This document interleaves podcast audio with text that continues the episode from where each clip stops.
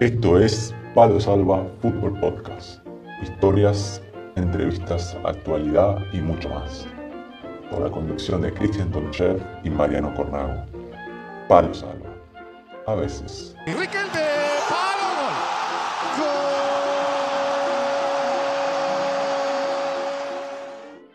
Buenas tardes, bienvenidos al programa número 6 de Palo Salva. Estamos con Cristian Tonchev, mi nombre es Mariano Cornago, le damos la bienvenida al programa. Buenas tardes, Cristian, ¿cómo estamos? Mariano, buenas tardes, hola, hola a toda la audiencia, ¿qué tal? Espero estén todos bien, ¿todo bien? Todo tranqui, todo tranqui, ¿qué tal ahí por Peñarroya? ¿Cómo fue el fin de semana? Lindo, bien, bien, bien, Mariano. Hermoso, hermoso fin de semana, familiar, hemos celebrado a nuestro modo un poco tomando el valor familiar el tema de las Pascuas, Así que muy bien, entre competencia y, familia, todo, todo tranquilo, che. ¿Te cuidaste con el tema de las carnes? ¿Comiste como...? Viste que no se puede. Hicimos 50-50, 50-50, viste, porque no, no, no puedo regalar, no puedo regalar todavía. Estamos en competencia, Corny, y todavía no es momento de regalar. Así que un 50-50. Está muy bien, está muy bien, Chaco. Este, y le queríamos pedir disculpas porque en el sonido del programa pasado entrevistamos a Giacomo, tuvimos un, unos problemas de sonido y fue debido a la conexión de internet. Y vos sabés, Chaco, que me hacía acordar cuando, cuando llegamos a un club nuevo y el club nos daba el departamento, la casa, y había, íbamos buscando a ver el mejor lugar para conectar internet. Porque, a ver, no es que somos unos viejos, pero hace 10 años no era tan, tan, tan común que tenías en el teléfono. Había que ir buscando los rincones donde está la mejor señal. Donde, mejor dicho, donde la había que buscar la señal de la casa que había contratado internet, porque nuestra casa no tenía internet. claro, la casa vecina más cerca, ¿viste? Exactamente, si la casa vecina más cerca estaba a la derecha, nos subíamos arriba del techo y metíamos la computadora a la antena al lado.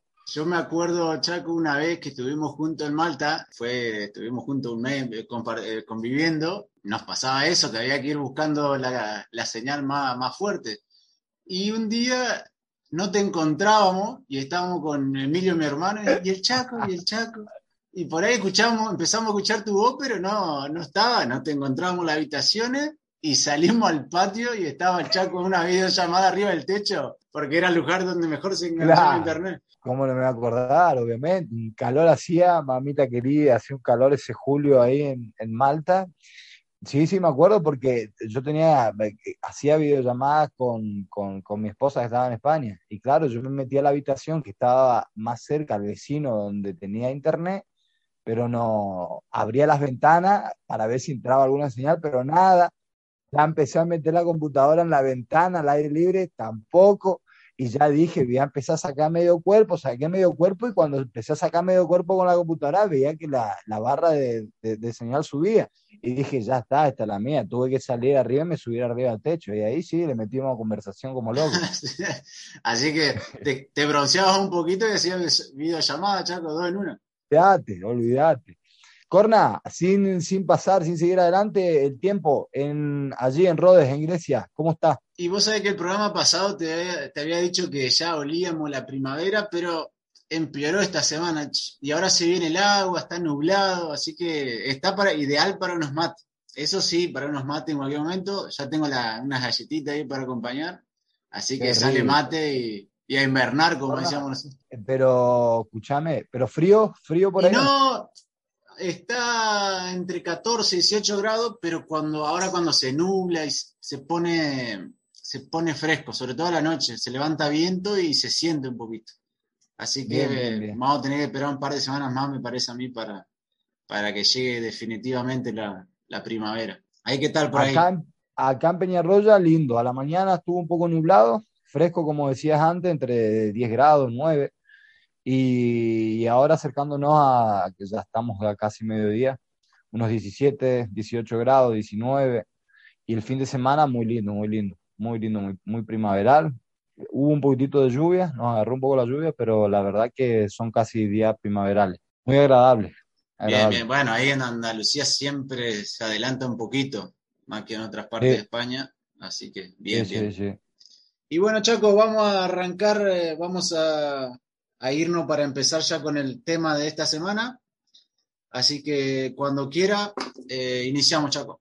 Dale.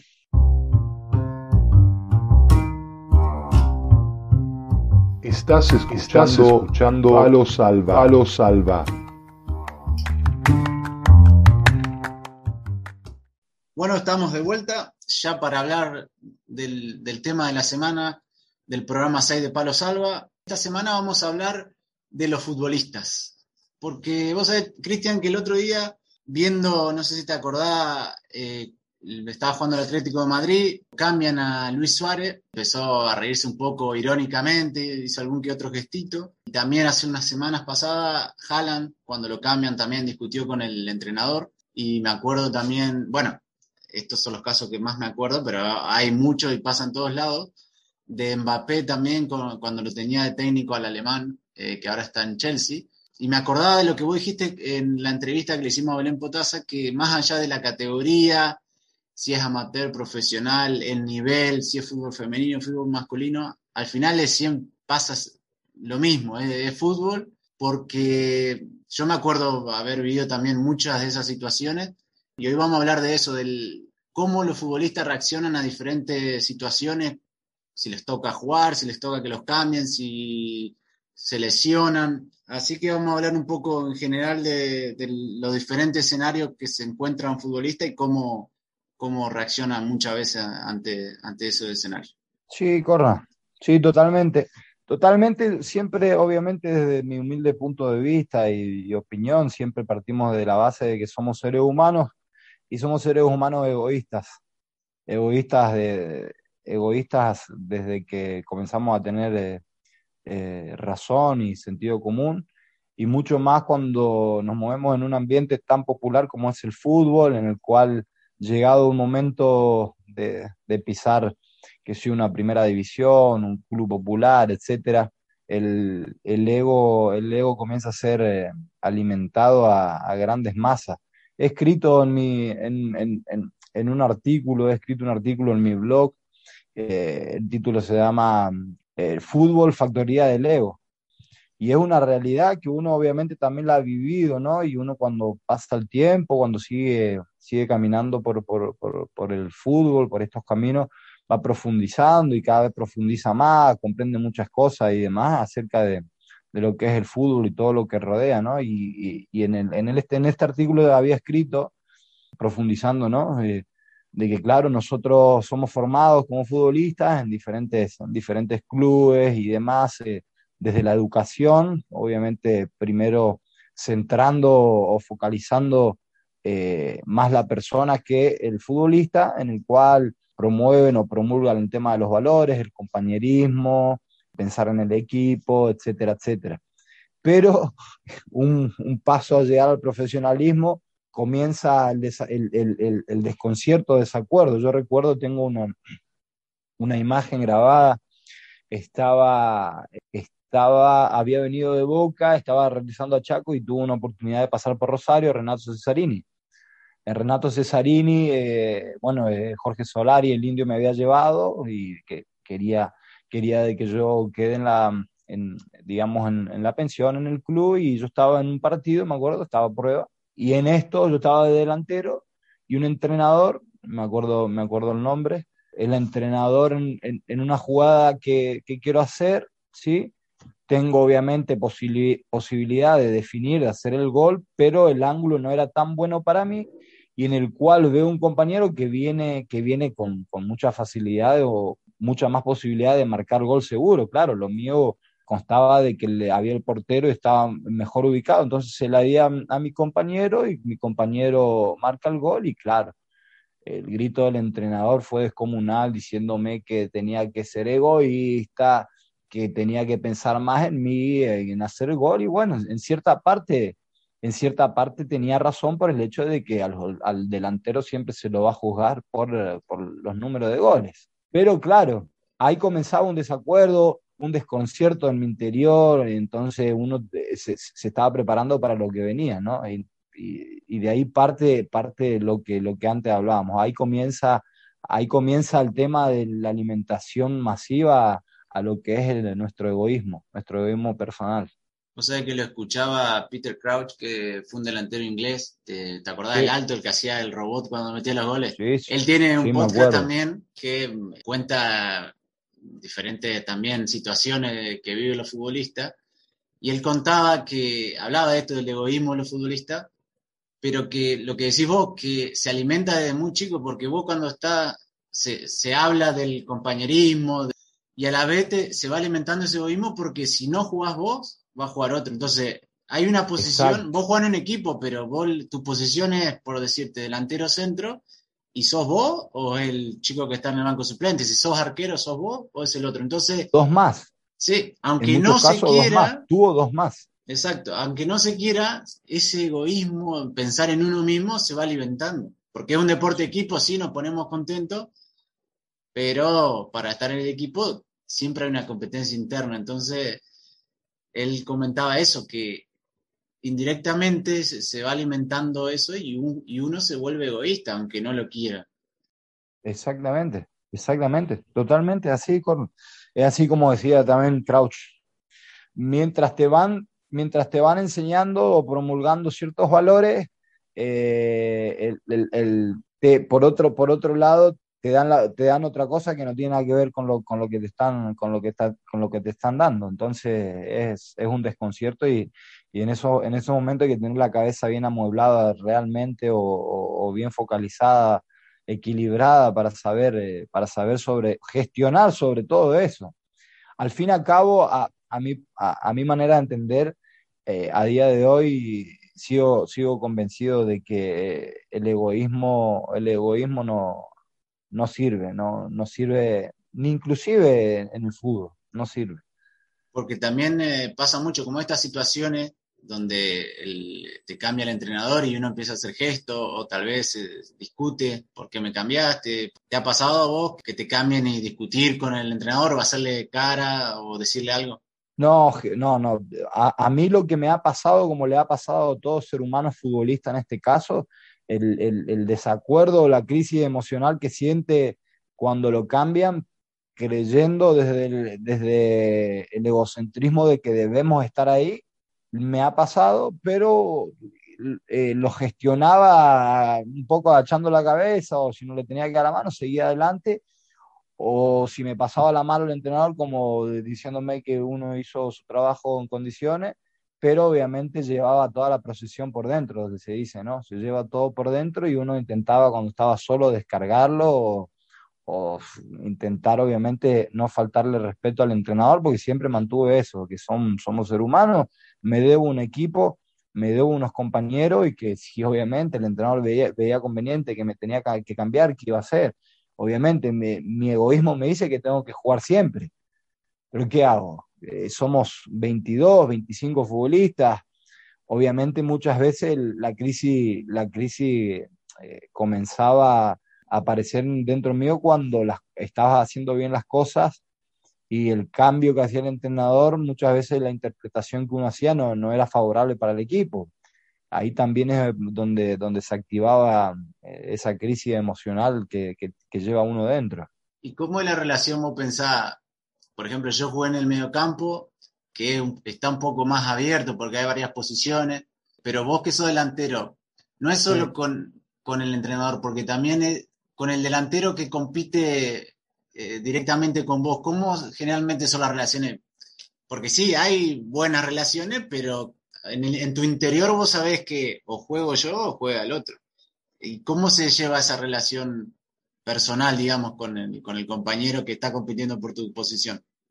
Vos sabés que desde la aceptación, yo siempre dije, desde la aceptación de saber que para el entendimiento, gusto o preferencia del entrenador elige a otro, pero desde la credibilidad de creer en uno, saber de que es solamente eso, eso a mí no me, no me determina de que el que el entrenador elija por más minutos va a ser mejor que yo, ¿no? Ha pasado donde he tenido entrenadores que han elegido preferencialmente, pues ya sea porque estaban mejor en esos momentos, lo que sea, no determinó de que ese futbolista haya llegado a un destino un poco más beneficioso que el mío, al contrario, he tenido futbolistas que apuntaban aparentemente por ayudas o preferencias de entrenadores a ciertos lugares y sin embargo no se dio así.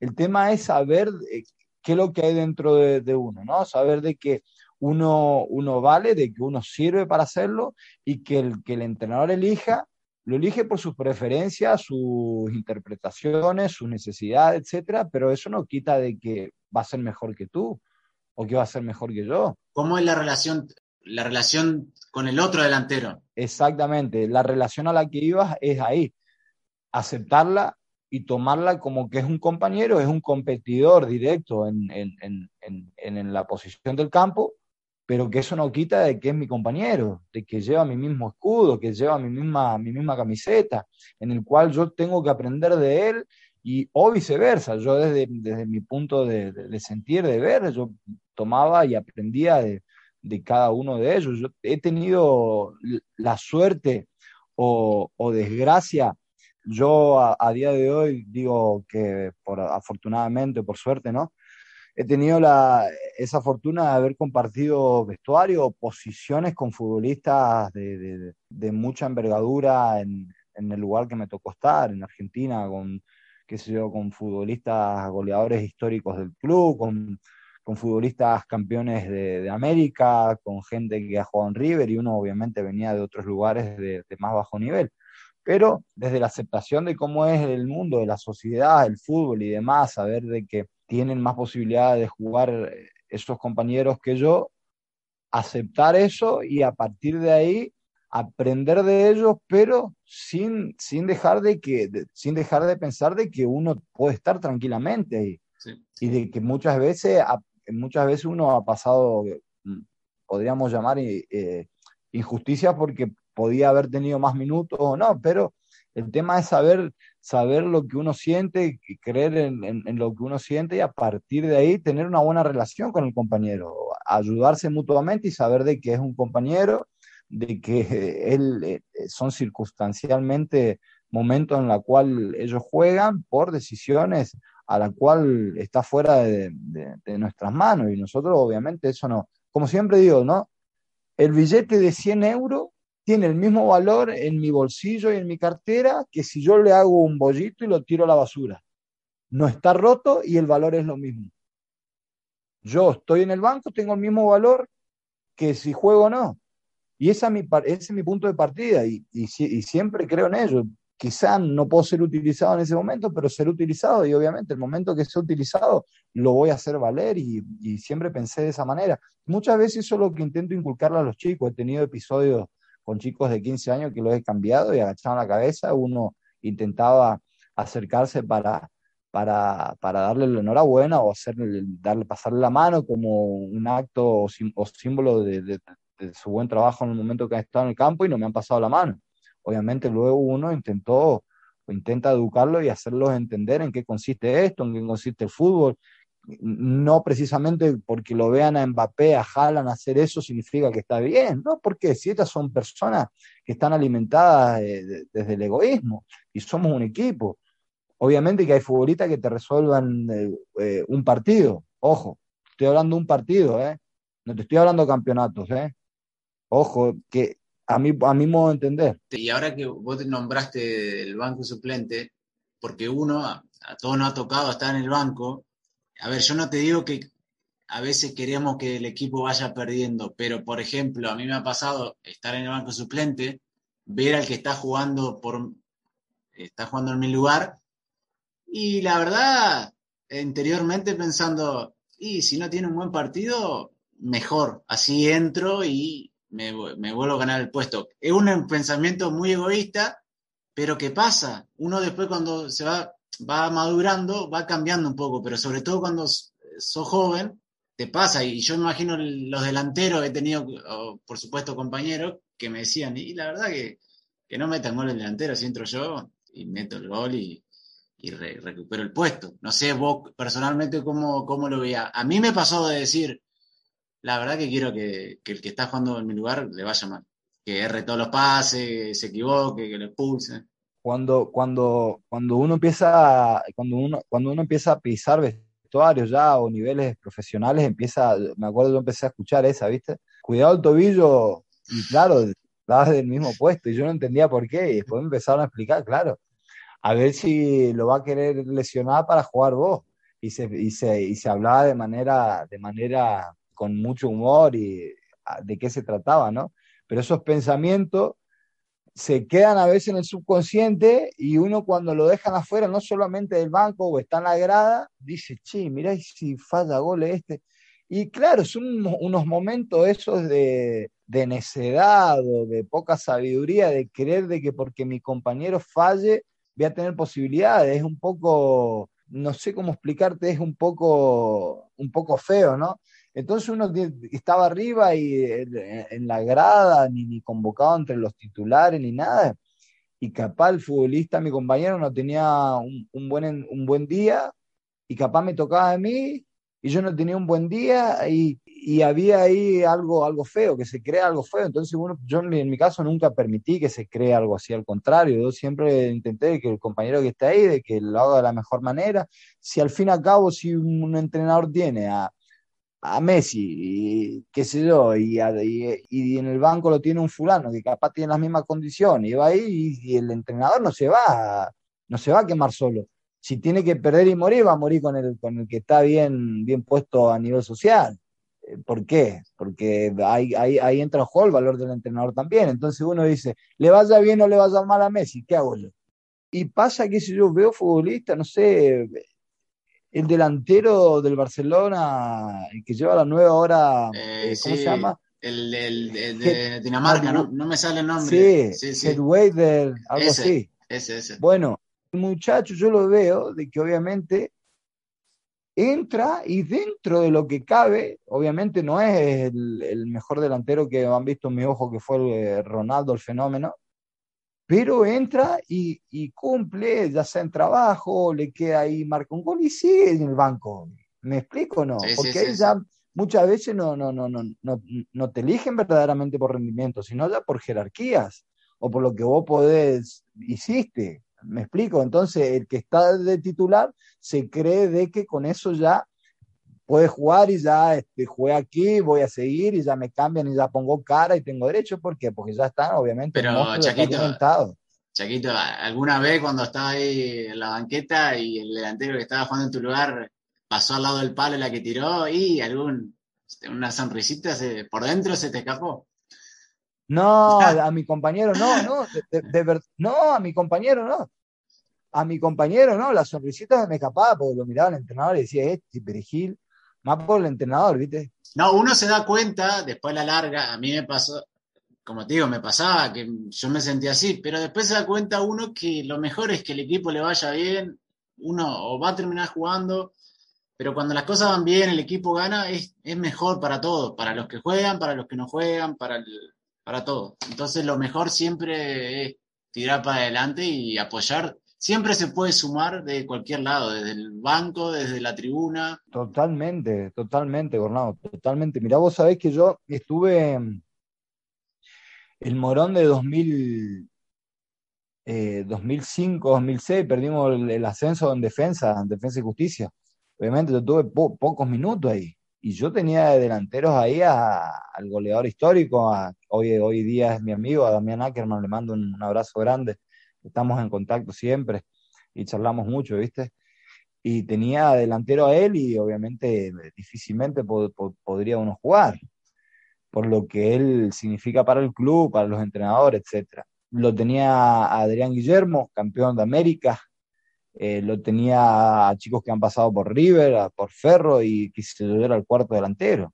Y recuerdo que a mitad de temporada tuve una, una, una oferta de irme a comunicaciones, sabiendo yo sabiendo yo que no iba a jugar el Morón, fíjate hasta qué punto uno, eh, me sale la oferta y teníamos que ir de pretemporada a Mar del Plata, y justamente estaba comunicaciones haciendo la pretemporada y me dicen, mira, necesitamos, te queremos con nosotros, vas a jugar más y demás. Y fíjate vos, esas cosas de creer en uno, decir, mira, no, no fui a comunicaciones por seguir el Morón y el entrenador que había venido en ese momento era Daniel, y Daniel me dice que quería contar conmigo y me quedé en Morón. y claro, pasó la temporada, tuve pocos minutos y uno mira y, en, aquel entonces cuando perdemos dije, me tenía que haber ido, claro, y yo llegaba, yo llegaba a casa llorando a veces al, apartamento. Y después pasa el tiempo y uno se da cuenta y dice, pero no, no, no cambiaría nada, quizás si yo hubiese estado en comunicaciones, capaz no hubiese aprendido, entonces uno le busca lo positivo, y, al fin y al cabo, si al, equipo le iba bien, obviamente al equipo le iba bien, hemos perdido el ascenso y demás, y uno aprendió mucho, aprendió mucho, sinceramente, sinceramente el, haber aprendido desde ahí, desde esa vara un poco jodida, aprenda y aprendí, de verdad. Sí, de acuerdo. Y sobre todo porque todos hemos tenido, nos ha tocado tener un jugador por delante que uno piensa, este la está rompiendo, es un fijo y va a ser difícil jugar pero también sirve para uno hacerse fuerte mentalmente y seguir intentando. Y, y no bajar los brazos, porque la posibilidad, uno siempre tiene que estar listo, porque nunca sabe cuándo puede llegar la posibilidad. También muchas veces nos quejamos que no nos toca jugar, o nos criticamos al entrenador, o creemos que es injusto, y después nos toca jugar y hay que demostrar, porque todo lo que hablamos, después que, yo creo que donde hay, hay que demostrarlo es en la cancha. Y si después de, insistir, o tal vez muchas veces vamos a hablar con el entrenador, a pedir explicaciones, si después de todo eso te toca o te da la oportunidad y no, no, rendís, este, no sirve para nada. Entonces yo creo que siempre hay que estar preparado, aunque sepa, aunque piense o crea que no va a jugar nunca. Exactamente. Mira, no, hasta el día de hoy, no creo ya que lo sea, nunca fui el futbolista que cuando eh, lo pintaban iba a pedir explicación, nunca. Creo, creo que está en la aceptación, en la aceptación del, en la aceptación del rol que, le, que le toca a cada uno en el equipo, el momento, el lugar indicado, ¿no? Eso siempre digo. Las, el, el, trabajador lleva una caja de herramientas en el cual tiene que mm, estar destinado a hacer un trabajo y todas las herramientas van a ser, van a ser utilizables, algunas con, con mayor medida, con mayor tiempo, otras con menor medida. Y no significa que con la, con, con la herramienta que más ha utilizado va a ser la única o necesaria o la más importante en la construcción de algo, al contrario. Capaz un destornillador te sirvió para finalizar la gran construcción que tenía. ¿Me explico? Es como el futbolista que, que, juega eh, cinco minutos y sin embargo eh, hizo su trabajo. Yo creo que desde la aceptación eh, tenemos, tenemos nosotros, los futbolistas, me incluyo porque aún sigo activo, tenemos, tenemos gran parte de, aportar. Yo tenía un técnico que una vez también veníamos de dos, tres semanas que había muchas quejas de los que no jugaban, porque tenían pocos minutos, y en una charla ante un partido nos dicen, miren, somos 25 en el plantel. Hay 11 que de entrada están contentos. Después los 5, los 6 que están en el banco de suplente, ya me están puteando en todos los colores. Los que no convoqué, ya ni te cuento. Y después de los 11, a los que cambie, a los que saque, también me van a insultar y me van a, van a decir de todo. Entonces, como nadie va a estar contento, yo soy el técnico y voy a hacer lo que, lo que yo crea que es lo correcto. Y yo creo que tiene razón en un sentido que siempre hay algo, nos vamos a quejar, porque si venimos también de no jugar y nos toca jugar y tal vez no lo hacemos bien y nos vuelven a cambiar, vamos a decir, sí, me puso, pero no me dio la confianza de darme 5 o 10 partidos. Entonces siempre hay algo por, el, por lo cual nos vamos a quejar. Entonces yo creo que eso, también somos bastante en ese sentido eh, por ahí no entendemos la posición del entrenador, o un compañero esté mejor y merece jugar, es difícil que pensemos así, eh, sobre todo cuando estamos en actividad. Después uno cuando ya se pone más grande se va dando cuenta de todo eso. Totalmente, totalmente, Mariano. Siempre, el futbolista siempre tiene un motivo porque centraliza y focaliza lo que escucha de, las voces que nos juzgan. Las voces que nos juzgan es la sociedad, el periodismo, eh, lo que rodea generalmente, y no verdaderamente la voz esa que, nos dice que pertenecemos un equipo y, debemos servir al proyecto o al, o que, que, se planteó pensar más, más, más en, en, lo que deberíamos pensar que, que, es el equipo y tenemos que, estar disponibles sea el tiempo que sea para, para dar lo mejor en cada momento. Y también yo creo que pasa que sobre todo las categorías de ascenso, uno sabe que cuando no juega no es solo que no está jugando, puede ser que eso signifique que al final de año no te renueven o que a mitad de temporada te dejen libre, que tengas que buscar otro equipo. Entonces, son muchas cosas que yo creo que se suman a que uno tal vez reaccione de cierta forma, porque si vos estás jugando en un equipo y en diciembre generalmente las ligas ahí hay, hay un parate donde se, se puede dejar libre a, a, jugadores y vos si estás en noviembre y ves que no estás jugando, que no venís jugando y pensás, y tal vez ahora en diciembre me toca quedarme sin equipo, tengo que buscarme la vida y eso también juega en contra muchas veces en las reacciones que tenemos. obviamente, sin duda. Ah, uno, uno también tiene que, mirar por uno en ese sentido, decir, obviamente, los pocos minutos me están condenando, pero saber de que dentro hay una persona, que en este caso que es el entrenador, y él sabe el motivo del cual uno no está jugando. Entonces, si uno está haciendo bien las cosas y, sabe perfectamente que puede estar jugando ahí, yo no tengo duda de que el tiempo te pone en tu sitio, no tengo duda. Ahora, si bien no está jugando porque hay una bajada de nivel eh, personal, porque te dan todo ser humano, y quedarse en esa bajada de nivel y encima agregarle las excusas de que no, el entrenador y demás, eso ya es eh, cavarse su propia tumba, pero obviamente siempre uno se autopresiona con lo que hablábamos recién, de que no juego poco, no tendré club, no tendré salida y obviamente eh, es normal eso. Pero eh, hay que intentar saber gestionar desde la aceptación, desde el rol, del lugar que, uno tiene, ¿no? ¿Y qué lo, Chaco, crees que es lo que más molesta a los futbolistas en general, ya sea en un partido con el cuerpo técnico, en un vestuario? ¿Qué es lo que más molesta? Eh, al futbolista le puede molestar, como decíamos antes, siempre de que te cambien o que juegues poco, siempre busca una excusa, pero creo que lo que más puede hacerle daño a un futbolista es la, la deshonestidad del entrenador a partir, a partir de ahí creo que cuando estás dando tu mejor, inclusive en tus bajos momentos, y que un entrenador te quiera, te quiera convencer de algo en el cual luego demuestra lo contrario, es lo peor que, nos puede pasar. Es más, eh, eh, ha pasado a niveles grandes, ¿no? El, caso popular de Batistuta Crespo con Marcelo Bielsa. Bien, ellos lo, lo, lo Batistuta lo habla y lo dice eh, Crespo inclusive cuando intentó convencerlo de algo que había madurado y luego no fue así.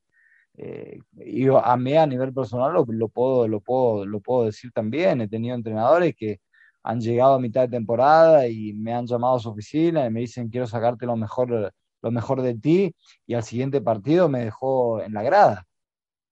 Me explico, son desacuerdos. Entonces, que un entrenador llegue en diciembre y te dicen, mira, quiero sacar lo mejor de ti, jugás un, el, el, un partido y te meten en el banco y al otro te dejan la grada. Eso es lo que peor le puede pasar a un, futbolista. No hay nada mejor que la, que, la honestidad. Además, a, mí me, he tenido entrenadores que me, me, han dicho, mira, este es tu, este es tu rol, eh, te, te, va a tocar esto, y a partir de ahí uno saber qué es lo que hay y ganarse el puesto. Ahora, como bien le pasó a Riquelme cuando llegó a Barcelona, tuvo un entrenador que le dijo, usted así, así, fue el fichaje del presidente y demás. Y se valora mucho eso. Lo mismo como pasó con, con qué sé Samuel Eto'o. Samuel cuando llegó Guardiola quería quitar a toda la gente del vestuario, a los, a los de gran jerarquía, y con Samuel Toque pasó algo parecido, le dijo que no lo quería, eh, le fue sincero y al fin y al cabo luego Samuel Eto'o terminó siendo pieza fundamental para la primer Champions de, Guardiola. Entonces, lo que más nos puede joder a nosotros es la deshonestidad. Y la deshonestidad comienza cuando, cuando hablas algo en el cual no, eh, estás pensando como entrenador más en tus intereses que en, que en, el propio futbolista. ¿Y entre los compañeros, qué es lo que más molesta? Y en el, entre compañeros lo que más molesta la falta de sentido común de, pensar de que porque uno está en, la misma posición hayan pensamientos, pensamientos, que, pensamientos malos como los que hablábamos antes, en un entrenamiento irle fuerte al otro compañero, querer hacerle daño, que hoy, no, no, lo veo tanto, pero generalmente antes había mucho. cosas de esas, ¿viste? Y a vos particularmente muchas veces pasa que perdés un partido, llega al vestuario, estamos todos cabeza gacha, triste o mal por el partido, y se sube, te subí al autobús para volver y ya están de risa o no sé, chiste por acá, ¿eso te molesta? Ah, bueno. Y eso es otro tema, eso es otro tema que fue una transición cuando llegué a Europa. Cuando llegamos aquí a España, nosotros en Argentina, al, cada derrota era vivirlo de una manera, de una, de una manera dolorosa y volvías en, el autobús, cualquier partido, ¿eh? no te estoy hablando de finales, y volvíamos destrozados porque las presiones o la manera de vivir el fútbol es distinta. Ahora cuando eh, llegamos aquí a España, obviamente perdías, y volvías en el autobús y pasaban unos minutos y, no pasaba nada, ¿viste? No pasaba nada porque cada uno iba de risa y demás. No, yo no creo que, tiene, que, que tenga que ser tan extremadamente de última instancia, tan dramático, ni tampoco tan de joda un término medio, saber de que se ha perdido y que obviamente el que verdaderamente quiere progresar está pensando en, lo mal que lo hizo y más los, los, partidos posteriores a ni bien acabar el partido, ¿no? perdón, las horas eh, posteriores a acabar el partido son de reflexión, decir, uh, cómo lo hice, tenía que haber hecho lo otro y demás. El que quiere progresar, ahora el que no, dice, ah, perdimos, está, y venga, joda, y, vamos de, de joda, joda, joda. Pero claro, uno no, no controla eso. Yo una vez tenía de compañero dos juveniles que le habían subido al primer equipo, nada, tenían 17, eran muy jóvenes. Y eh, teníamos un partido sábado, y bueno, el viernes se entrena, después de entrenar, viste que siempre deja la lista colgada ahí en el vestuario de los convocados. y, la las dos chicas tenían 17, tenían unas ganas de salir terrible. Y me acuerdo que nos estábamos luchando y, y llega los dos, medio escondido para que no lo vea nadie, a los abrazos entre los dos porque no los habían convocado, entonces podían salir de fiesta el viernes. pero bueno, eran chicos, pobre. Sí, pero viste, ahí está, ahí está, ahí está el tema. Ah, yo personalmente, en lo, que siempre me tocó a mí, la vez que, es más, hasta el día de hoy, el, el partido, el de ayer no, el de jueves, había, tuve dos, dos chances ahí, viste, una me tapa al arquero, me saca el pie, que la quise poner al lado, después otra que me dan y, y tiré a, romper porque ya me estaba cerrando, viste, y uno, y qué sé yo, uno todos los días, inclusive sigo pensando, ve, eh, qué, es lo, qué es lo que tenía que haber hecho, cómo tenía que haber hecho, sigo reflexionando en, cómo podría haber mejorado, qué es lo que tendría que haber hecho, viste, y tengo 39 años, estoy jugando que en la, en la cuarta, quinta categoría de España y sigo, sigo igual, ¿viste? Imagínate cuando era chico. Pero bueno, es, cada uno, es cada persona, qué es lo que tiene dentro, a dónde se quiere dirigir, a dónde quiere, quiere llegar y a partir de ahí uno gestiona y reacciona como siente. Chaco, ¿y alguna vez tuviste primas por goles? ¿Y qué te parece? ¿Estás de acuerdo con eso? No, eso totalmente está fuera de lugar. Yo, las primas por goles, las, obviamente que las tuve. Las tuve, sin duda. Pero más que una... ¿Te influía a la hora de jugar? Ese es el tema. No, no, no, lo veo beneficioso, porque ¿cómo le podés meter una prima por gol a un futbolista para? ¿Cuál es el beneficio de, de, meterle una prima a un delantero para que haga goles? ¿Cuál? Ninguna. Eh, al fin y al cabo es una espada doble filo, porque es una presión. O tengo que hacer tanto, tengo que hacer esto y es contraproducente para el equipo. Y como yo digo, tengo penalti que ni se me acerquen, tengo tiro libre que ni se me acerquen. y ni hablar, ni hablar de que si tengo que tirar un córner ir a cabecear. Es totalmente, llegué a cuando, es más, este año me pasó parecido, ni bien me dice, mira, tenemos esto de dinero y te podemos meter una, unas primas por gol. Le digo, no, no, no yo ahí ya no entro, ustedes me pagan por lo que yo doy, por lo que yo soy, de nada, esto de prima por gol, no, y le expliqué por qué, porque es lo que te estoy explicando a vos, es contraproducente, y aparte, el, el, el, el objetivo de, de, eso, ¿cuál es? Motivar Si querés motivar de por sí solo, el futbolista que, quiere estar en un club, que quiere entrar, tiene que estar motivado por sí solo, el querer, el querer hacer bien las cosas, el querer ganar. ¿Por qué estar pensando en, en motivaciones extrínsecas, se le llama hoy, ¿no? O sea que tenía un compañero, me llevaba muy bien yo, y era un partido ya, quedaban, no sé, dos fechas, y no jugamos por nada. Y tiro libre, íbamos, iba él y yo los dos, siempre. Y bueno, viste que siempre cuando son dos, bueno, yo, vos, ¿quién lo patea? Eh? Quedó que pateaba yo. Y después, como último recurso, me dice, Mariano, déjame que tengo primas por gol. Y él tenía una prima por gol de, no de por cada gol, sino que tenía que llegar, por decirte, a 10 goles si hacía 10 goles le daban tanto y le quedaban por hacer, no sé, dos goles. Y me dice, Mariano, déjame que necesito. Te das cuenta, te das cuenta. Entonces, al fin y al cabo, es contraproducente lo mismo, ¿viste? Yo no, nunca soy de hay tiro libre y a mí me gusta pegarle, pero eh, hay tiro libre se meten 3, 4. Penalti ya te, están apareciendo con la mirada, dame a mí. Y claro, por ejemplo, Bahrein, mira, Bahrein tenía, tenía un, un amigo, es amigo hoy, un brasilero, ¿viste? un buen golpeo de balón y demás, ¿viste? Y le pegaba muy bien a los tiros libres y, y penalti y demás, claro. Penalti que había, se acercaba a él y obviamente yo, y yo generalmente decía la posta, eh, Bruno se llama, eh, y él se acercaba y le digo, Bruno, le digo, hermano, mirá, vos sabés que vos sos medio centro, él medio centro, yo soy delantero. Lamentablemente me, van a juzgar por los goles a mí, dame la oportunidad que siga haciendo gol.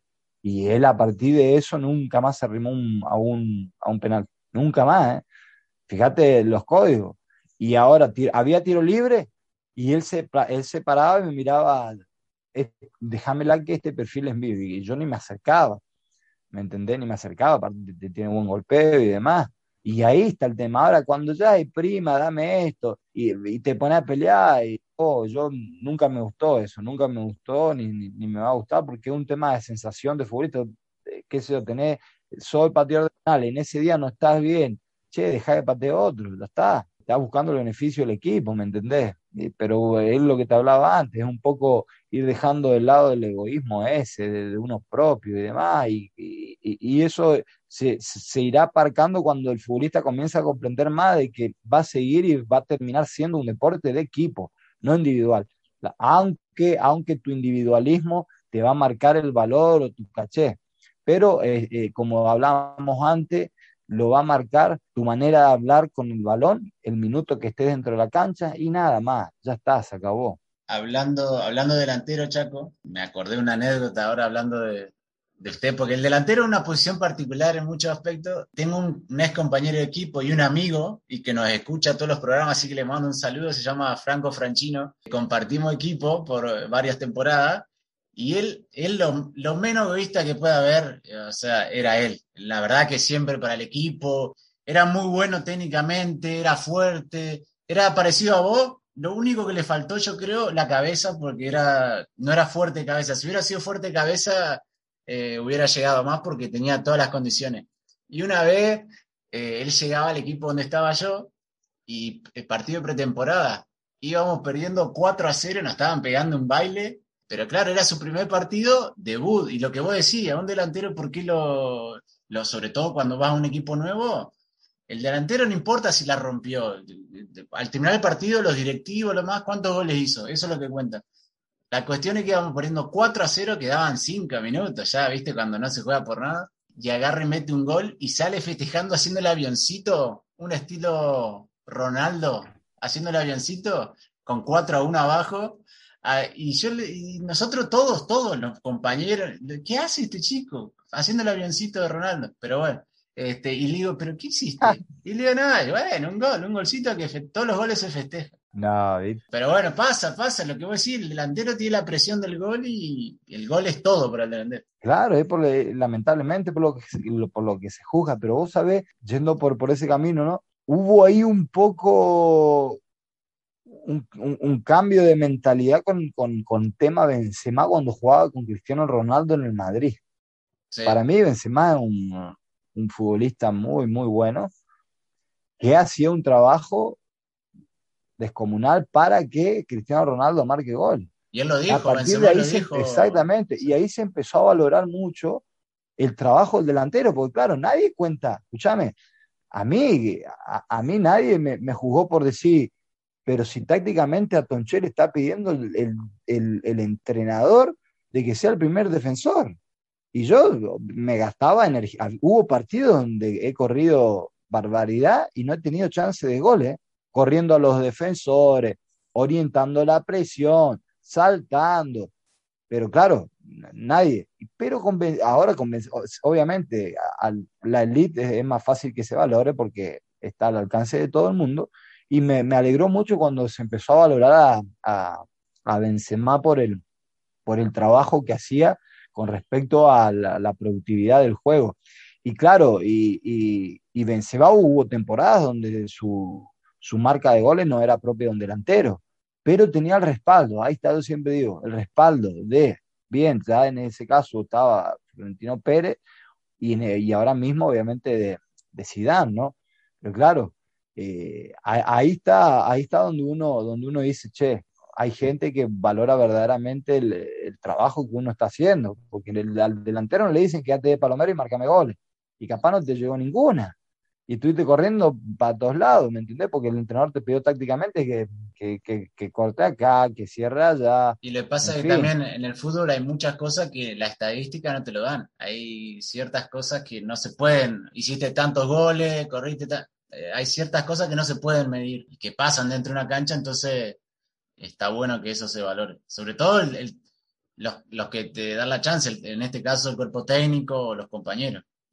Bueno, Chaco, hay muchísimo para hablar de los futbolistas y de las cosas que pasan, así que ya Totalmente, Mariano. Eh, seguiremos con ese tema en otro capítulo. Y entonces vamos a ir a, la sección de Palo Salva esta semana por un hecho que pasó ayer en, el campo del Cádiz. A mí me echó Maradona. A mí me echó Maradona. Y, después lo que diga Maradona, eh, cuando escuche esto, no me importa un carajo. Lo que sí quisiera tenerlo enfrente, a ver si me dice las cosas como me dijo de que después del partido me iba a agarrar. Está bien, yo me la banco. Lo, iría a buscar hasta la casa. Que le pregunten a la Molina, a ver si este tiene cara, este Torresani, que no existe. A ver, que le pregunten a, la Molina si yo no, le, no lo hice, le dije a la Molina que no lo eche. Y esto lo juro por mis hijas. Entonces, lo vuelvo a repetir, a Torresani. Seguro la Habana 4310, séptimo piso. Y vamos a ver si me dura 30 segundos. Este es el este palo salva de la semana. Este es el palo salva de la semana. Bueno, ya estamos en el palo salva de esta semana y vamos a hablar de un hecho que pasó ayer en cancha de Cádiz. Jugaban Cádiz-Valencia y sobre los 30 minutos del primer tiempo hubo un encontronazo entre un jugador del Valencia, Diacabi, y un jugador del Cádiz. Diacabi, que es eh, defensor francés del Valencia, acusó a un jugador del Cádiz que lo había insultado, le había dicho insultos racistas. Eh, se armó una trifulca, los jugadores eh, del Valencia apoyaron a Diacabi, se retiraron del campo en protesta y después de unos minutos, varios minutos, parece ser que el árbitro del partido se acercó al vestuario de Valencia a informarles que si no se volvían a presentar en el campo, podían recibir, recibir una sanción, pérdida del partido más algún que otro punto. Eso es lo que explicó el técnico de, del Valencia, Javi Gracia, justificando el motivo por qué habían vuelto a jugar. Ellos dijeron que Diacabi dijo que él no iba a jugar, que no se encontraba en condiciones, pero que entendía si el equipo volvía a jugar para no recibir la sanción. Entonces queríamos hablar un poco de eso y no sé vos, Chaco, ¿qué te pareció el hecho de ayer? Sí, lo estuve, lo estuve viendo, lo estuve viendo, sí, fue, fue el futbolista del Valencia, que decidió eh, denunciar al árbitro, ¿sí? a la persona indicada en ese momento del encuentro con respecto a hacia un acto racista. Lo vi muy correcto, muy correcto por parte de los futbolistas del Valencia eh, haber salido y no, no seguir adelante, porque como bien decimos, o cortamos verdaderamente lo que es el racismo en lo que al fútbol respecta, o esto seguirá adelante.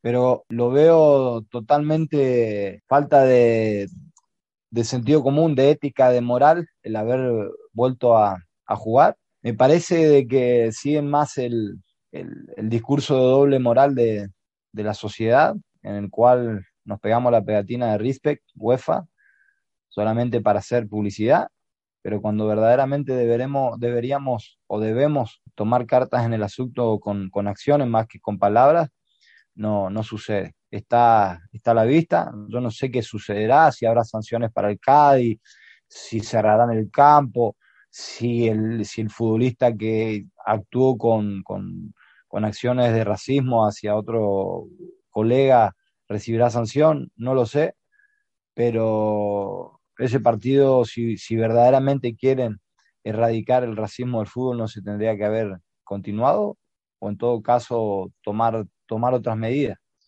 Pero como bien te decía en privado, Mariano, utilizamos la vara de medir de acuerdo a los beneficios. En este caso, si, obviamente el árbitro habrá recibido indicaciones de, lo que debía hacer, ¿no? Y, acercarse al vestuario del Valencia, decirle que si no se presentaban recibirían pérdida de puntos o, o como bien decías antes, sanciones, se ve de que el tema del racismo solamente interesa para, para hacer publicidad y nada más. Y yo creo que hay que empatizar un poco más con la persona que lo sufre, porque al final parece ser, queda demostrado que importaba más no ser sancionado o que no le quiten los puntos que lo que le estaba pasando al jugador del Valencia, que había recibido los insultos racistas.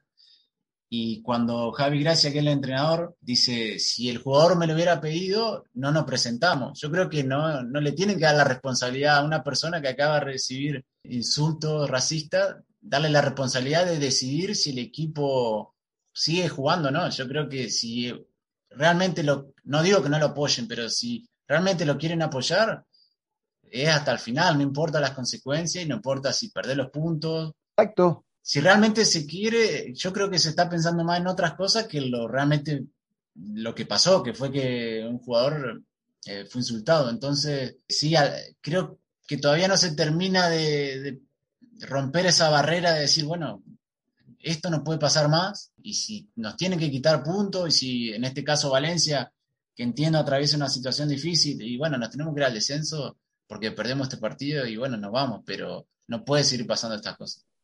Exactamente. ¿Qué pasa? Vos sabés que lamentablemente eh, hay, hay mucha más gente que le interesa de que verdaderamente el fútbol crezca como, como debe crecer que las que, que las que no quieren, ¿no? Por ejemplo, un Bielsa, un Marcelo Bielsa, eh, es una persona con, con, valores que verdaderamente le aporta al fútbol.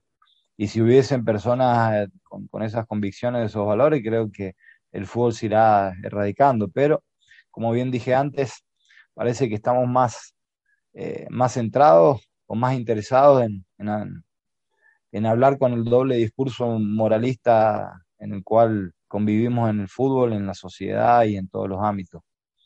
Pero era la oportunidad exacta para que al menos aquí en España eh, se pegue un golpe fuerte en la mesa y decir acá hasta acá sea quien sea, sea, sea fulano, sea mengano, sea el club que sea. Pero claro, hace falta de personas con valor verdaderamente. Y le pasa que hay, se ve que hay intereses tan importantes o de haber presiones tan arriba que, que hace que no se termine de dar ese último paso. Porque incluso yo creo que los jugadores del Cádiz tendrían que haber dicho, bueno, no jugamos. Y estaban, mientras los jugadores de Valencia se iban, ellos esperaban dentro del campo. Creo que debe, debe ser eh, todo, todo junto, no digo crucificar a la persona que lo insultó, pero bueno, demostrar que eso no puede pasar más y que hay que terminar con eso, porque si al final es, bueno, fue un insulto, la calentura del partido, es como que se está siempre tratando de justificar. Y... Entonces, perfecto, si nos excusamos o, buscamos argumentos bajo eh, la teoría de que es un partido, estamos en caliente, entonces no tienen que implementar el tema del tema del racismo, porque uno en caliente puede decir barbaridades. Entonces, o hacemos una cosa, hacemos la otra. Por eso digo, para mí la, la, excusa hay que sacarla porque uno, a ver, uno se puede insultar dentro de un partido, decirse cosas, pero una cosa es insultarse, por ahí tener un controlazo con alguien y otra realizar ese tipo de, decir ese tipo de cosas que afectan eh, y mucho a la persona que lo recibe. Entonces yo creo que eso no, puede pasar más. Esperemos que, no, sé si sirve para algo, porque ha pasado otras veces y se ve que no termina de erradicar. esta temporada he sufrido, he sufrido algo parecido eh, aquí con Recreativo Balmesano. Imagínate en estas, en esta, en estas, eh, en estas categorías donde no hay cámaras, donde hay poca repercusión y que los árbitros obviamente carecen un poco de, de ayuda en ese sentido. He recibido eh, insultos racistas y obviamente, ¿cuál es la única ley? ¿Dejar de que siga pasando? No, agarré y en una jugada le metí un viaje, reaccioné con, mi impulso, el, animal que uno tiene, lamentablemente, que uno nunca desea eso, no desea violencia tampoco, pero si, si, no, hay, no hay una acción por el árbitro, no hay acción por, por federación, no hay acción por nada, que ese, ese muchacho va a andar por, por, por las canchas eh, siguiendo con, con la agresión sobre el racismo, no, agarré y puse, ya que la ley no, no hizo nada y no, no me estoy respaldando diciendo que está correcto lo que hice, al contrario. Pero tuve, tuve una situación de, de esas ahora esta temporada, esta temporada acá con el recreativo y bueno, tuve que, tuve que actuar de una manera que nunca me, que, nunca deseo. En el caso de ayer se tendría que haber, no se tendría que haber vuelto a jugar porque eh, pasa más de lo que uno piensa y sobre todo la que vos decís, a mí también me ha pasado muchas veces pasa muchísimo y, sigue pasando con todo lo que se hace y todo lo que se ha avanzado, pero no es suficiente, no es suficiente. Y... Para algunos casos se avanza mucho, pero para los que verdaderamente debemos avanzar, no hay valor. Así que nada, se, necesita más valor para, para que verdaderamente el fútbol, el, fútbol evolucione. Esto es, Palo Salva, Palo Salva.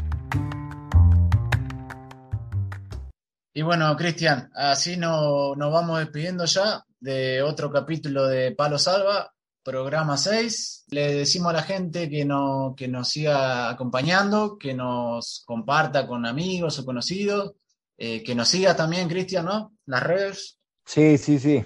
Agradecemos, agradecemos a, los seguidores, a la gente, a, a los pocos o muchos fieles que están ahí escuchándonos y haciéndonos compañía y recibiendo recibiendo sus mensajes, su, manera de conectar con nosotros. Y, nada, estamos aquí para hacernos compañía, como bien dije antes, y, en nuestras redes sociales, en Facebook, en Instagram, Twitter, eh, YouTube, estamos para, para, servirles y para recibir cualquier sugerencia. Perfecto, Cristian. Así que nada, eh, hablamos la, la, semana que viene. Esto fue Palo Salva. Un saludo para todos. Chao, Chaco. A todos, buena semana para todos. Chao, Mariano, hasta luego. Reza, implora el calero, el arquero de Colombia. La orden de Aquino. El loco Palo. Esto fue Palo Salva. Palo Salva.